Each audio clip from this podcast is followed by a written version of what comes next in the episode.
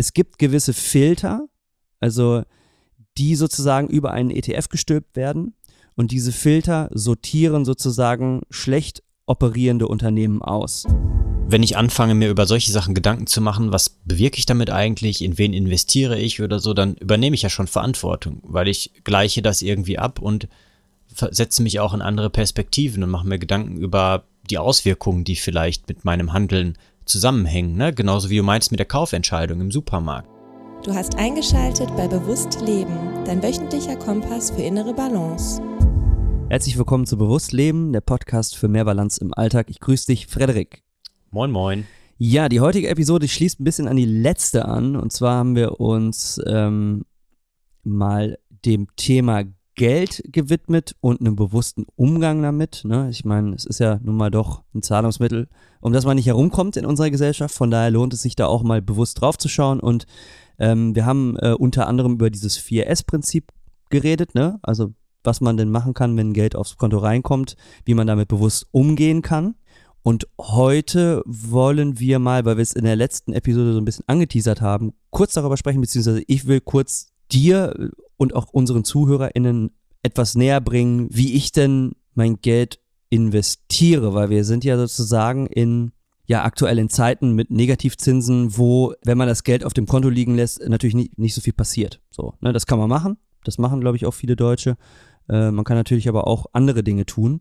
Aber wie kann man die vor allen Dingen tun und äh, auch da mit einem bewussteren Ansatz, slash mit auch nachhaltigen Kriterien ähm, sein Geld sozusagen ja anzulegen. Ne?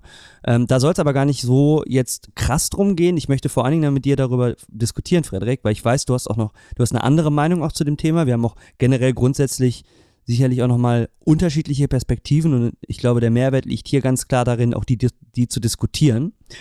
Und wer mehr Interesse jetzt darüber hat, ähm, zu erfahren, äh, über das, was ich so ein bisschen hier anteaser, der sollte dann am besten irgendeinen Finanzpodcast einschalten, weil das sind wir hier an der Stelle nicht. Und da will ich auch direkt den Disclaimer sagen, so wir sind hier überhaupt gar keine Finanzexperten. Es geht uns hier lediglich um eine bewusstere Perspektive auf gewisse Themen, ne? die zu generieren und die aber auch mit unterschiedlichen Perspektiven zu beleuchten. Ne? Mhm. Weil Bewusstsein ist sozusagen ja nicht nur eine Perspektive. Mhm.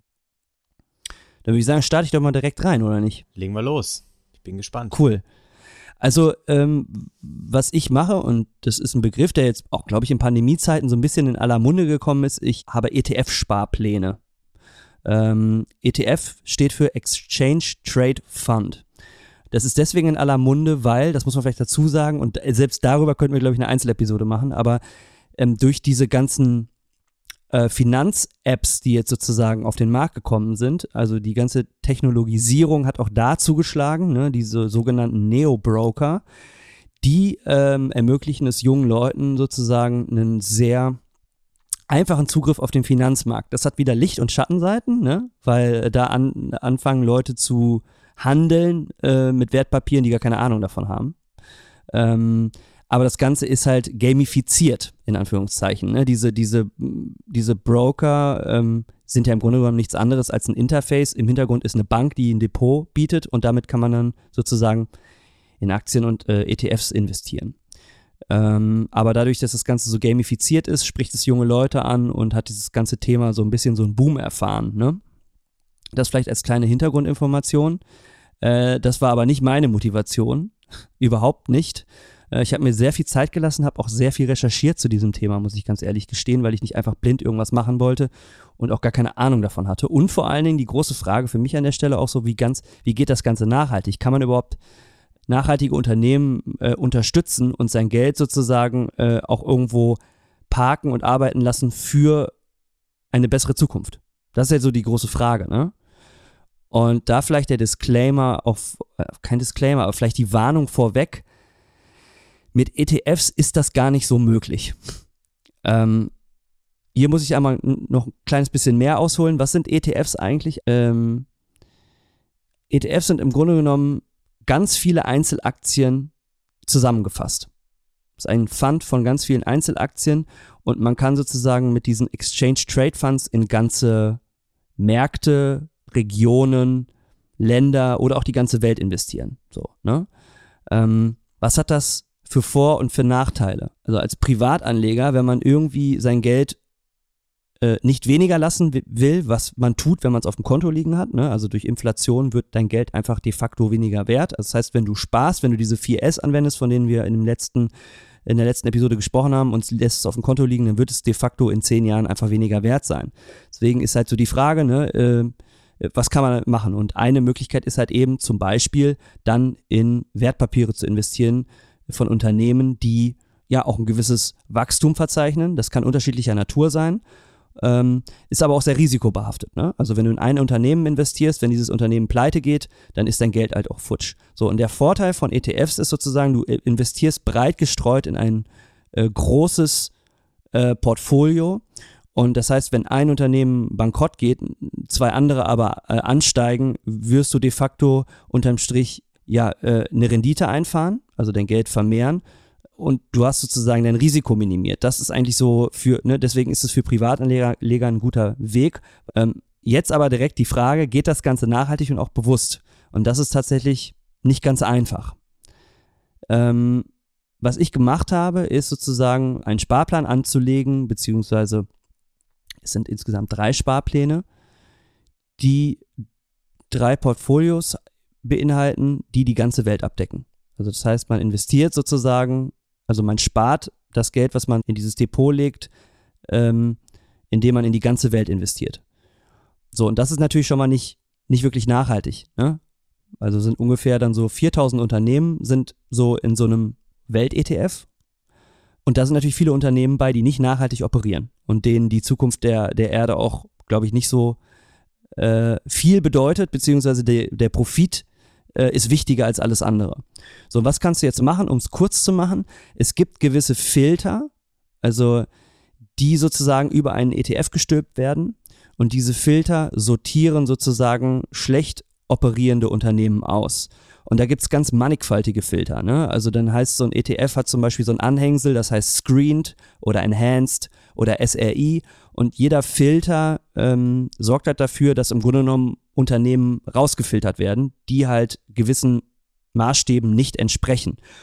Und ähm, das sind gewisse Standards, nach verschiedenen Standards kann gemessen werden. Sehr bekannt ist, sind die ESG-Ratings, also ESG steht für Environmental, Social und Governance, also nach äh, Umweltaspekten, sozialen Aspekten und Unternehmensführung. Äh, wie wird da gehandelt und ist das im Sinne einer zukunftsträchtigen Welt? Ähm, und diese, diese, also das, wenn du Unternehmen rausfilterst, geht das natürlich immer auf Kosten auch deiner Streuung. Das heißt, du hast auch ein höheres Risiko. Ne? Das ist immer so dieses Abwägen. Willst du halt viel Rendite einfahren oder ist dir die Zukunft der Erde wichtiger? Und da muss man sich halt natürlich super intensiv mit auseinandersetzen, welcher Filter steht wofür, was willst du rausgefiltert haben. Und um es jetzt zu einem Abschluss zu bringen, ich glaube, du kannst mit einem ETF nie zu 100 Prozent sicher sein, dass du, dass da nicht doch ein Unternehmen zwischen ist, was äh, Mist macht auf irgendeiner Ebene. Ähm, einfach weil du halt auch ein gewisses Risiko minimieren willst. Und wenn du halt wirklich komplett nachhaltig dein Geld irgendwo anlegen willst, dann musst du eigentlich in Einzelaktien investieren, in Unternehmen, die wirklich das zu ihrem Mantra gemacht haben, zu sagen, Zukunft der Erde ist wichtiger als alles andere. Ne? Und Nachhaltigkeit ne, ist auch nochmal, das muss ich dazu sagen, ein schwieriger Begriff, der zu definieren ist. Den kann man nämlich gar nicht so definieren, weil es ist eben nicht nur Umwelt, sondern ist natürlich auch der Umgang mit Mitarbeitern, also soziale Aspekte und eben halt auch die Unternehmensführung. Ne? Also du merkst schon, ne, es ist ein Riesenthema. Ich könnte da jetzt wahrscheinlich äh, äh, noch zwei, drei Stunden drüber referieren. Unterm Strich, ich habe mir Gedanken gemacht, ich habe halt keinen Bock, dass ähm, Geld, was ich, was ich spare, was jetzt, dass das äh, durch Inflation an Wert verliert. Also habe ich mir gedacht, was, was habe ich für Optionen? Ah, okay, das ist eine Option, die probiere ich jetzt mal aus. Aber habe mich halt wirklich reingelesen, okay, ich möchte in ETFs investieren, weil ich relativ risikofrei das machen möchte. Ähm, aber wow, da gibt es ganz schön viele Nachhaltigkeitsfilter, die man da drüber stülpen kann und wer steht wofür. Und man muss da wirklich eintauchen. Und wer das machen möchte, ja, äh, herzlich eingeladen, aber es ist eine Menge Recherchearbeit ähm, mit verbunden. Und eben die Zusatzinformation, ob du dann wirklich, ob das wirklich alles hundertprozentig bewusst und nachhaltig dann ist am Ende in das, was man investiert, kann man nicht sicher sagen. Dafür müsstest du dir dann doch jedes einzelne Unternehmen in deinem Portfolio anschauen und gucken, wie die operieren. Und ähm, dann hast du da im Grunde genommen äh, da, ja einen neuen Job, den du in deiner Freizeit anfängst. Also soweit erstmal. Gut, also ähm, ich habe jetzt letztens eine Werbung gesehen auf YouTube. Und da hat mir so ein, äh, ähm, so ein Mann auch, der in die Kamera schaut, genau die gleiche Frage gestellt. Der guckt mich an und sagt, ähm, in ETFs in, äh, investieren, geht das auch nachhaltig? Und dann kommt die freundliche äh, Bankberaterin von der Deutschen Bank und erzählt mir einen, dass das geht. Und dann kann ich natürlich als Endverbraucher erstmal ähm, denken, ja, hey, da habe ich schon was gehört und ich kann irgendwie nachhaltig investieren. Und das ist was Gutes, weil Nachhaltigkeit wird ja immer gleichgesetzt mit positiv und ist gut. Ähm, für mich stellt sich da, stellen sich da eigentlich mehrere Fragen. Auf der einen Seite, und ich glaube, das wird einfach eine Folge sein, wo wir die Fragezeichen offen lassen, also wo wir keine zwangsläufigen Antworten haben, die wir eh nie definitiv geben, sondern wo es einfach vielleicht auch mit ein paar Fragezeichen rausgeht, wenn wir fertig sind. Ähm, nämlich, ähm, was, wie definiere ich da eigentlich nachhaltig? Ist das etwas, was heutzutage überhaupt noch wirklich möglich ist? Nicht nur im Bereich der Finanzen, sondern in anderen Bereichen auch. Äh, was muss ich dafür ähm, äh, ähm, für vielleicht auch Werte im Kopf behalten, um nachhaltig zu handeln? Ähm, und kann ich die auch bei diesen Investitionsstrategien beibehalten? Oder zumindest zu einem großen Teil. Du hast ja so einen Wert angesprochen wie 100 Prozent. Ich glaube, das geht eh nie. Also perfekt gibt's ja nicht. Insofern muss man da immer Abstriche machen. Das ist ganz normal. Aber das sind natürlich so Fragezeichen. Äh, und du hast einen ganz spannenden äh, ähm, Nebensatz genannt. Ähm, das Geld für einen arbeiten lassen. Und bei mir steht immer die Frage, ich bin ja manchmal so ein Wortklauber, ne? dass ich so mir überlege, naja, was ist die Bedeutung der Worte und warum sagen wir Dinge? Äh, warum formulieren wir sowas? Ähm, Geld ist ja ein, ein überlegtes Gedankenkonstrukt für äh, Definition von Wertigkeit von Dingen, womit wir das austauschen können. Und dann werden mhm. natürlich irgendwelche Leute äh, am Ende des Tages, die in Konzernen oder wo auch immer sind, dafür arbeiten. Und dann ist natürlich die Frage, wie genau kann ich das auswählen? Ne? Ähm, das sind alles so erstmal Grundfragezeichen, die in meinem Kopf schon, auch als ich das erste Mal mit dem Thema Kontakt hatte, auch mit generellen Investitionsstrategien, äh, die sich da so ergeben haben. Ne? Ich habe natürlich auch irgendwelche äh, habe ich auch schon mal ausprobiert, so ein Fondssparplan, dann habe ich mir das angeguckt, dann habe ich das wieder aufgelöst, weil da war halt alles drin und ich habe das halt nachgeguckt und habe gesehen, okay, da kommt eine ganz gute Rendite bei rum, aber da werden auch alle möglichen Rüstungsunternehmen, da werden eben auch ähm, ökologisch äh, eher fragwürdige ähm, äh, Produkte und Unternehmen mit ähm, äh, gefördert durch die Investitionen und ist das dann etwas, wo ich dran teilhaben möchte? Und ich denke schon, wenn man da äh, sich sehr bewusst mit auseinandersetzt, dass man da viel Zeit investieren muss. Aber deswegen habe ich es auch in dem Sinne noch nicht so gemacht, weil ich da eben vor zurückscheue ne? und ich mir die grundsätzliche Frage stelle, mh, hm, äh, wie viel Wachstum ist verträglich? Und ich glaube, da kommen wir auf diese ganz andere ähm, Metaebene, was Investition ja auch ein Beispiel dafür ist. Ne? Also wie viel wie viel Wachstum und welches ja. Wachstum ist halt eben verträglich. Und das ist, glaube ich, mhm. auch etwas, was so ein bisschen mit, mit Nachhaltigkeit äh, ähm, gemeint ist, dass eine Balance entsteht zwischen dem, was ich nutze und was dabei wieder entstehen kann, ne, in allen möglichen ja. Systemen. Ja. Und das sind Fragezeichen, auf die habe ich noch keine Antworten. Ähm, und da finden wir vielleicht auch keine Antworten drauf. Hm, aber das äh, ähm, sind jetzt so Dinge, die mir äh, im Kopf herumschweben und ähm, die ich jetzt auch keinen Anspruch erhebe, dass wir da heute Antworten drauf finden. Ja. Ähm, ja. Viele Gedanken in meinem Kopf dazu und darum ist dieser Austausch auch so wertvoll. Ähm, das Problem ist, was ich schon direkt auch so rausgehört habe, ne, auch das Thema Greenwashing, würde ich jetzt mal so sagen. Ne? Also dieser Begriff nachhaltig wird äh, aktuell und wird es wahrscheinlich noch weiterhin lange Zeit jetzt werden sehr inflationär benutzt. Das wollte ich gerade sagen. Um jetzt auch mal einen Finanzterm ja. äh, zu nutzen ja, dafür, genau. genau. Ähm, und ob das tatsächlich so ist, ähm, ja, äh, das liegt bei uns sozusagen, dass wir wirklich hinterfragen, ist das so? Oder wird uns hier was aufgetischt, ähm, äh, um sich selber ins bessere Licht äh, zu ziehen? Aber es wird da immer auch Leute geben, die dann diese Nachhaltigkeitsbegriffe verwenden und es tatsächlich am Ende auch nicht so umsetzen und meinen, sondern es geht am Ende wieder nur um Profit. Und das ist halt ähm, das Problem. Und das Problem ist zweitens, ich hatte es schon angedeutet, einfach die Definition von Nachhaltigkeit. Es gibt keine einheitliche Definition. Das ist halt ein super breiter Begriff. Und ähm, auch das für sich zu definieren, liegt wieder bei jedem Einzelnen. Und da sind wir, du hast es selber angesprochen, bei den eigenen Werten. Also wo ist dein Wertekompass? Ne? Ob du jetzt äh, ne, dein Geld über einen ETF-Sparplan sparst oder im, im, im, im Supermarkt äh, Kokosöl kaufst, so, ne? Äh, die Frage ist ja generell, was ist dein Wertekompass und wofür gibst du dein Geld dann aus?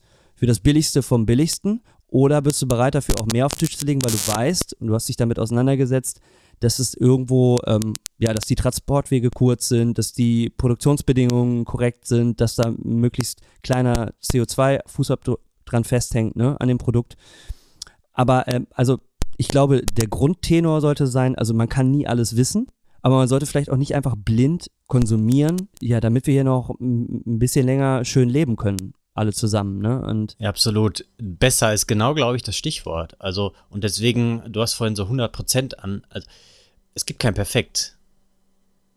Ne, weil wir, wir, ähm, sollten, glaube ich, eher schauen, dass wir es besser machen und nicht den perfektionistischen Anspruch haben. Und ich glaube, da kommen wir auch hin, dass wir mit uns selber auch verzeihlich und verträglich umgehen müssen, dass wir halt Fehler machen. Und ich glaube, ohne Ausprobieren werden wir keine Fehler machen und es auch nicht besser machen können. Deswegen sind diese Fragezeichen, die ich jetzt habe, einfach nur einen, eine erste Hürde. Äh, natürlich ist es irgendwo wichtig, sich ähm, vielleicht damit auseinanderzusetzen, ähm, wie man auch im finanziellen Bereich irgendwo einerseits für sich etwas äh, schafft, was ähm, mh, mm, äh, von Wert ist, sage ich mal, äh, aber das Ganze vielleicht auch eben verträglich äh, mit seiner gesamten Umwelt kreiert und ähm, dann eben auch Verantwortung zu übernehmen. Ne? Und ich glaube, das ist auch eine, also das habe ich mir gerade aufgeschrieben, das Wort Verantwortung. Ähm, wenn ich anfange, mir über solche Sachen Gedanken zu machen, was bewirke ich damit eigentlich, in wen investiere ich oder so, dann übernehme ich ja schon Verantwortung, weil ich gleiche das irgendwie ab und setze mich auch in andere Perspektiven und mache mir Gedanken über die Auswirkungen, die vielleicht mit meinem Handeln zusammenhängen. Ne? Genauso wie du meinst mit der Kaufentscheidung im Supermarkt. Da fange ich ja an, Verantwortung zu übernehmen.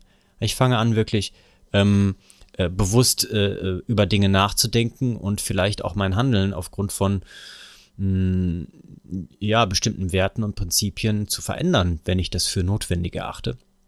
Und dementsprechend finde ich das erstmal eine total äh, ähm, ja, eine vorbildliche Haltung, mit der du auch daran gehst, dass du sagst, okay, auf der einen Seite habe ich eben den Wunsch und das Ziel dieses ähm, Sparen äh, ähm, und ähm, damit eben auch irgendwie mein, mein Geld für auch vielleicht später etwas Nutzbares zu halten. Auf der anderen Seite das eben verträglich zu machen mit den anderen Dingen, die mir im Leben wichtig sind, nämlich die Werte, auf derer ich meine Handlungen basiere. Ja, und, und auch die Hoffnung, ähm, dass jetzt diese ganze nachhaltigen ähm, ETF-Varianten nicht nur am Ende dem Zweck dienen, dass irgendwelche Finanzanbieter da den großen Reibach machen, sondern auch tatsächlich auch mit der, also das ist auch ein Vertrauen in, in uns als Menschheit so, dass je mehr Leute sich damit auch auseinandersetzen und auch bewusst dann sagen, okay, nee, ich, ich, ich glaube daran, ich, ich probiere in meinem Rahmen der Möglichkeiten, mir solche ETF-Portfolios und Unternehmensführung anzuschauen und dann in was zu investieren, was halt wirklich der Zukunft der Erde etwas dienlicher ist, als einfach nur das blind zu tun, ne? Weil, also am Ende, es gibt ja dieses Wort, so Geld regiert die Welt, ne? Es ist, es ist leider so in gewissem Maße, dass das ein Riesenhebel ist, mit der, mit dem viel Macht auch zusammenhängt. Äh, aber de facto ist da auch die Chance da, äh, viel Veränderung auch einzuleiten. Ne? Also man kann jetzt sagen, ich finde das alles scheiße, mich fuckt das alles ab und ich tausche jetzt nur noch äh, Gegenstand gegen Gegenstand. So. Das, auch fair enough, kann ich total gut verstehen, dass man sich da eher dann rausziehen möchte, ist auch ein Weg. Ne? Oder man kann sagen, alles klar, ich äh, sehe es halt als eine Form der Energie und äh, es ist ja eben die Intention, die dahinter steht, das hatten wir in der letzten Episode, die halt eben diese Energie in eine bestimmte Richtung drückt.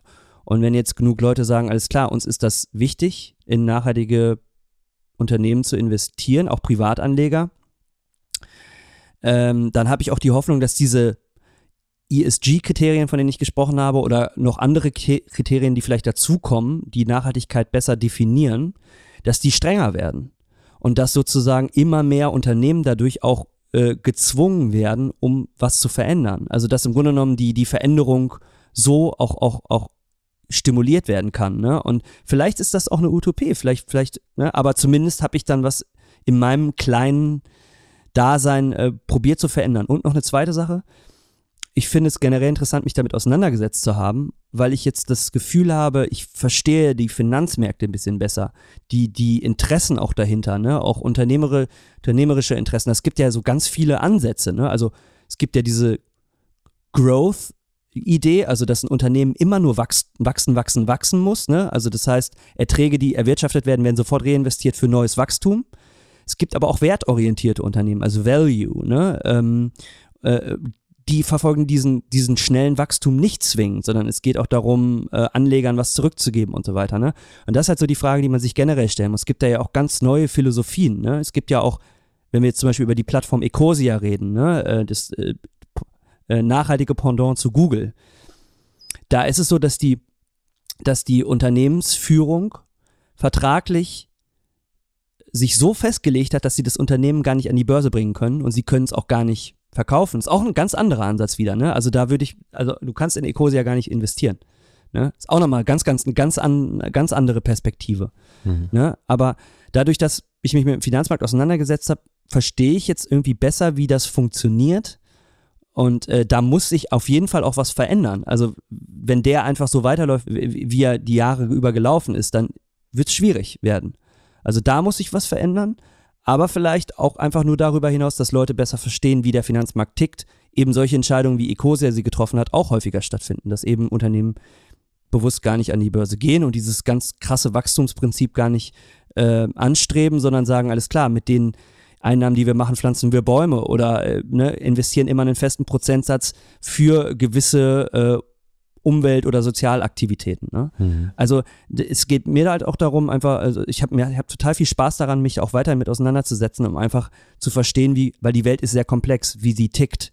Und äh, da war für mich sozusagen dieses, äh, sein Geld mal nicht nur auf dem Konto liegen zu lassen, sondern zu schauen, was kann ich denn eigentlich damit machen. Auch damit es sich vielleicht ein bisschen vermehrt, um damit später dann, weiß ich, äh, auch wieder irgendwas Nachhaltiges damit anstellen zu können. Halt das Ein Einfallstor, um sich intensiver damit auseinanderzusetzen, wie unsere Welt funktioniert. Mhm. Ähm, und damit sozusagen ein Stück Verantwortung in die, in die eigene Hand zu nehmen, auch wenn sie nur klein ist, äh, gemessen an dem, wie groß die Welt ist. Weil ich, ich so dieses typische, weißt du, wie man das so, irgendwann kommt da so ein Bankberater und äh, dreht, probiert dir so einen Rentenfonds irgendwie anzudrehen und du weißt überhaupt nicht, was damit passiert, aber ja, für die Rendite, geil, mach ich. Ähm, das ist irgendwie so, äh, ja, nicht, nicht, also will ich nicht, habe ich keinen Bock drauf. Dann, dann lieber selber sich reinarbeiten, die Zeit nehmen, die Verantwortung nehmen und vielleicht auch nicht alles richtig machen. Wer weiß, vielleicht ist das, was ich jetzt da, äh, wo ich reinspare, äh, in fünf Jahren, zeigt sich, ist nicht nachhaltig genug und ich muss was verändern, aber ich habe zumindest Aktionen unternommen in die richtige Richtung. Mhm.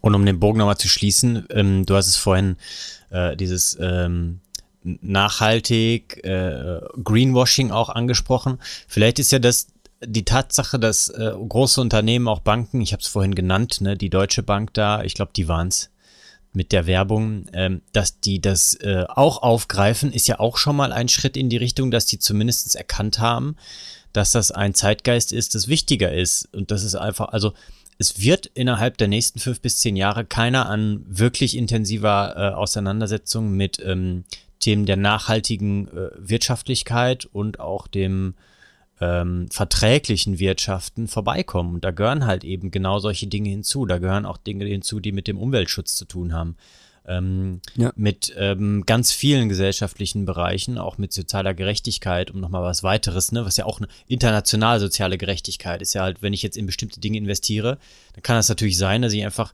total die Kinderausbeutung in Bangladesch oder Indien mitfördere, weil das nun mal eben in dem Portfolio quasi so versteckt drin ist.